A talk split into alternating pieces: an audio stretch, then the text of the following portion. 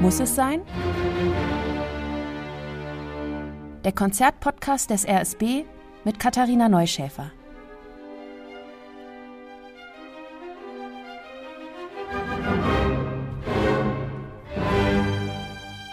Hallo und schön, dass ihr dabei seid bei unserem Konzertpodcast. Diesmal mit einem Programm für den 23. Dezember, einen Tag vor Weihnachten. Und trotzdem ist die Musik ziemlich untypisch für das Datum.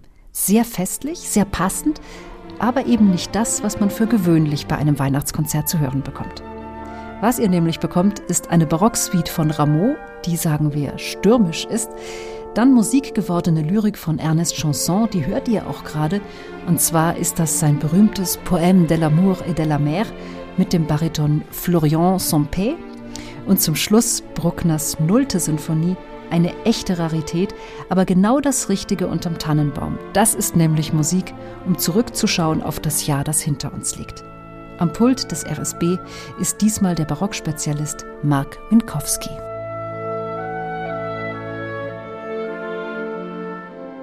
Starten wir mit dem Wetter. Zu Weihnachten ist das ja immer wieder ein beliebtes Thema, Schnee oder kein Schnee. Die gute Nachricht ist, es gibt Schnee und Nordwind, jede Menge Nordwind. Zwar nur aus der Windmaschine, aber immerhin musikalisch fallen die Temperaturen, weil auf dem Programm steht die Suite zu der Oper Les Boreades von Jean-Philippe Rameau. Die Boreaden, das sind in der griechischen Mythologie die Nachfahren des Windgottes Boreas. Eine Suite ist übrigens eine Abfolge von einzelnen Musikstücken. Im Wesentlichen sind das die reinen Instrumentalteile aus der Oper, also Zwischenmusiken und vor allem auch Tänze. Und davon gibt's ja wirklich genug in Le Boreat, denn es ist ja eine Ballettoper. Ich straff mal, worum es geht in der Oper. Die Königin von Baktrien, das wäre irgendwo im heutigen Afghanistan, muss heiraten. Weil eine Frau an der Macht, so ganz ohne Mann, der ihr sagt, wie man regiert, das geht natürlich nicht. Traditionell muss der zukünftige ein Nachfahre des Nordwindgottes sein. Zwei bieten sich an, aber die Königin steht nun mal auf einen anderen. Der ist aber nur Priesterlehrling. Sie entscheidet sich auf die Macht zu verzichten zugunsten der Liebe. Also wir verstehen uns. Sie entscheidet alleine und widersetzt sich den Männern.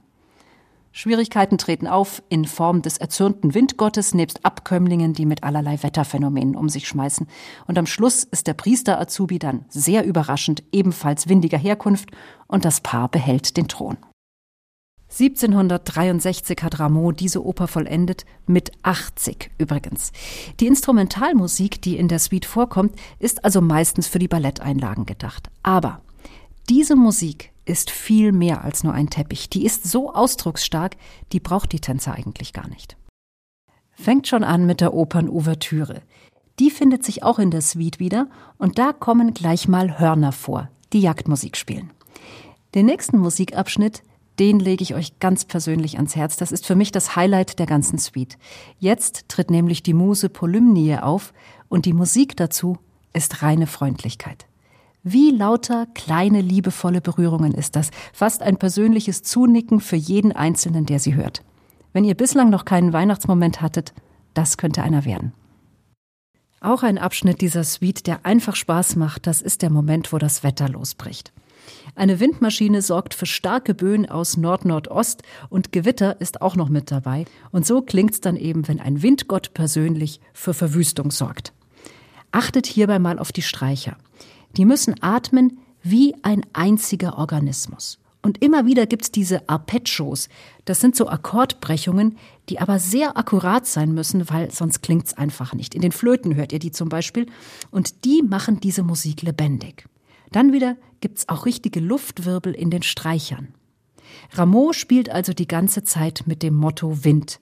Immer wieder findet er neue Facetten, wie er den Klang der Luft hörbar machen kann, und das ist einfach so genial. Ganz wichtig dabei auch Rameaus persönliches Instrument, das Fagott.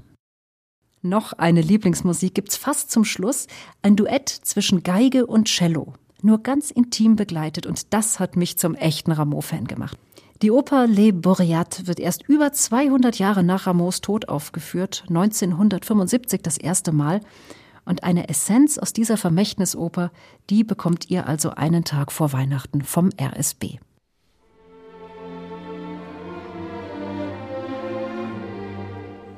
Ist schön, oder?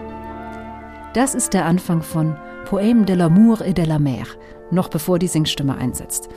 Und wenn ihr mal genau hinhört, dann könnt ihr in den Geigen die Wellen des Meeres hören. Denn genau darum geht es in diesem Werk von Ernest Chanson, in dieser, ich sag mal vorsichtig, symphonischen Vertonung von Lyrik. Der Titel gibt uns schon einen Hinweis. Im Zentrum steht die Beschreibung einer Liebe, die sich spiegelt in der Beobachtung des Meeres. Dieses Wellenmotiv vom Anfang, das wird uns auch weiter begleiten. Manchmal versteckt, manchmal offener, aber in jedem Fall verändert. Genauso wie das Meer eben auch niemals gleich ist.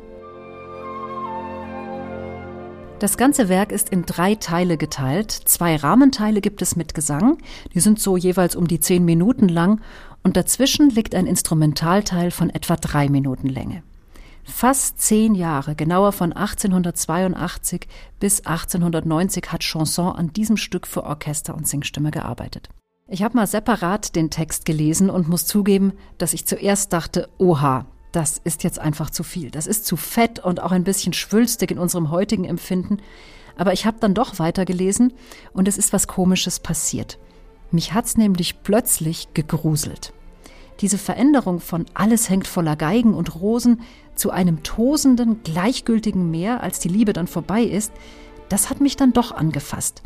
Die Bilder sind einfach extrem gut gewählt und offenbar ging es Chanson auch so, denn er hat sich genau diese Gedichtzeilen aus einer Lyriksammlung seines Freundes Maurice Bouchot rausgesucht und in Musik verwandelt. Die Strophen gehören also gar nicht alle zu einem Gedicht, sondern es sind einzelne Strophen oder auch einzelne Gedichte, die er insgesamt neu zusammengestellt hat. So, hier hört ihr jetzt den Anfang des ersten Teils, wo die Singstimme einsetzt. Das kann übrigens unterschiedlich besetzt sein, mit Frauen- oder mit Männerstimme. Im RSB-Konzert am 23. Dezember singt der Bariton Florian Sompé. Ursprünglich wollte Chanson die Rahmenteile noch in einzelne, ich sag mal, Kapitel untergliedern. Und für den ersten Teil wären das gewesen Vorahnung, Begegnung und Abschied. Und damit ist dann auch klar, was uns jetzt erwartet. Eine Liebesgeschichte nämlich ohne Happy End. Aber davon sind wir im Augenblick noch weit entfernt. Stand jetzt ist die Luft erfüllt von Fliederduft und das Meer küsst mit sanften Wellen den Strand. Da ist sie natürlich auch nicht weit, das Mädchen mit den himmelblauen Augen. Hier im ersten Teil machen wir eine Achterbahn der Gefühle mit. Vor allem die ganz, ganz große Liebe, das ganz große Gefühl. Und das startet im Orchester, nachdem das lyrische Ich fordert, lasst mich meine Geliebte sehen.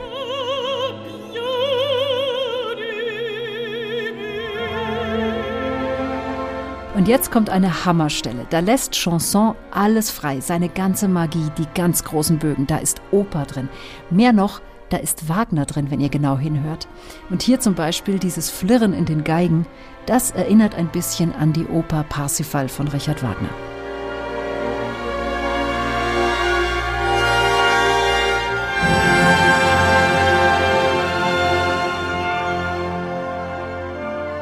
Und mit Gänsehauttext erreichen wir das Ende des ersten Parts.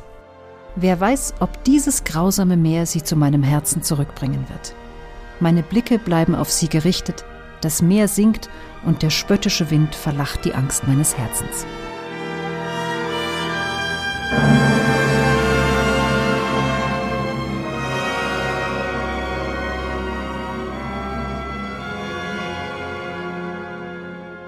Jetzt ist die Geliebte also weg. Und dann passiert etwas Wichtiges. Das Orchester nimmt vorweg, was kommt. Es schaut quasi in die Zukunft, rein instrumental und wir sind im Zwischenspiel für ganze drei Minuten. Hört ihr diese Fagottmelodie? Sie eröffnet das Zwischenspiel und die solltet ihr euch auch merken, denn die ist wichtig. Die taucht dann auch im zweiten Teil wieder auf und sie ist nicht nur eine Erinnerung, sondern sie wird zum Symbol für eine ganz schlechte Gemütsverfassung. Sie steht nämlich für Resignation.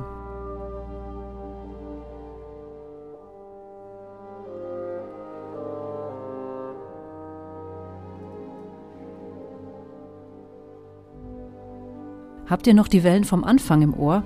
Da sind sie wieder, aber rhythmisch ganz anders. Die Überschrift spoilert schon, was jetzt im zweiten Teil auf uns zukommt, der Tod der Liebe. Rein lyrisch befinden wir uns in einer Erinnerung. musikalisch auch. Versatzstücke aus dem ersten Teil werden verändert und begegnen uns erneut. Das Wetter schlägt ja auch um und die See wird rauer.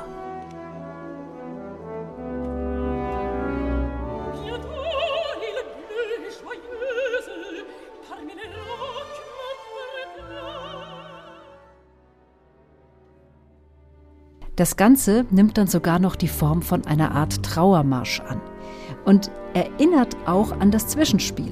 Kein Wunder, es sind ja immer noch die Gefühle desselben Erzählers. Natürlich haben sie weiter eine ganz persönliche Färbung, auch wenn die Stimmung sich verändert hat. Das ist großartig komponiert. Man spürt, dass immer noch dieselbe Person empfindet.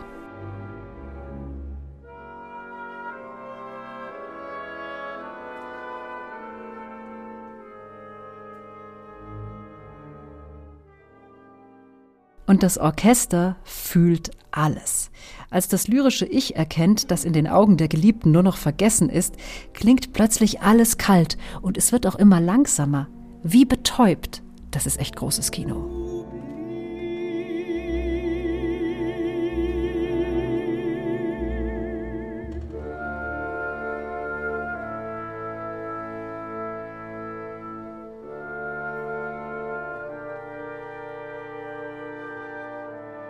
Ja, und am Schluss fällt dann der Vorhang mit dem vertrauten Fagott.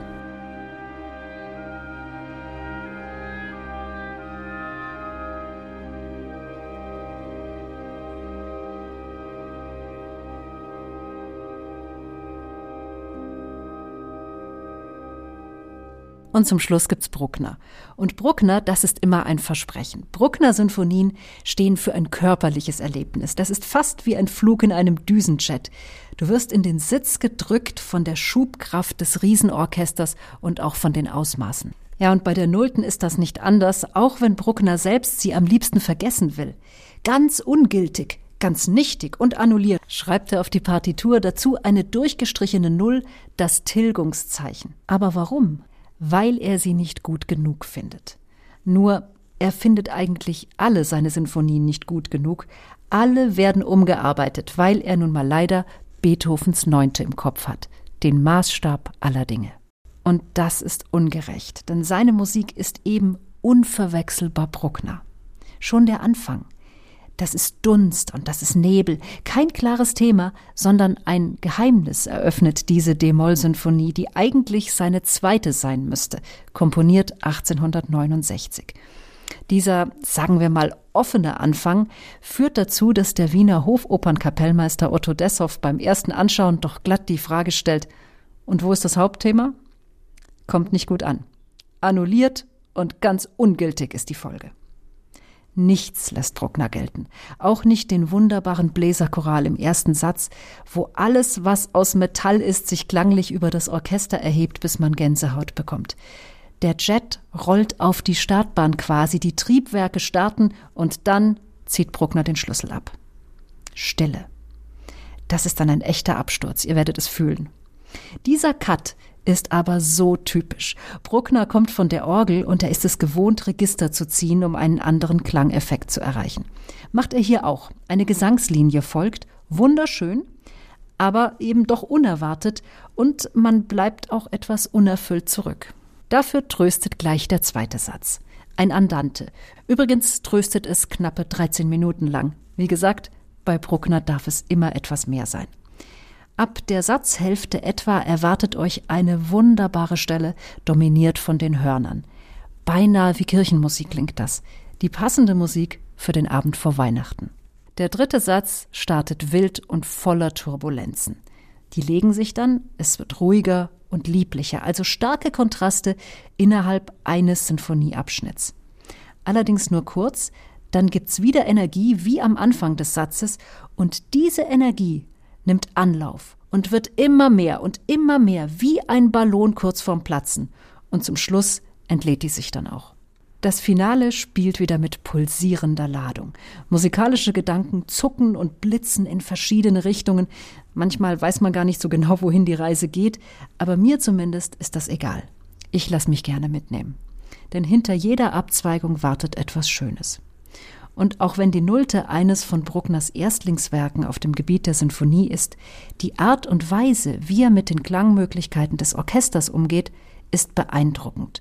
Und es zeigt, wie sicher er die unterschiedlichsten Kompositionstechniken beherrscht.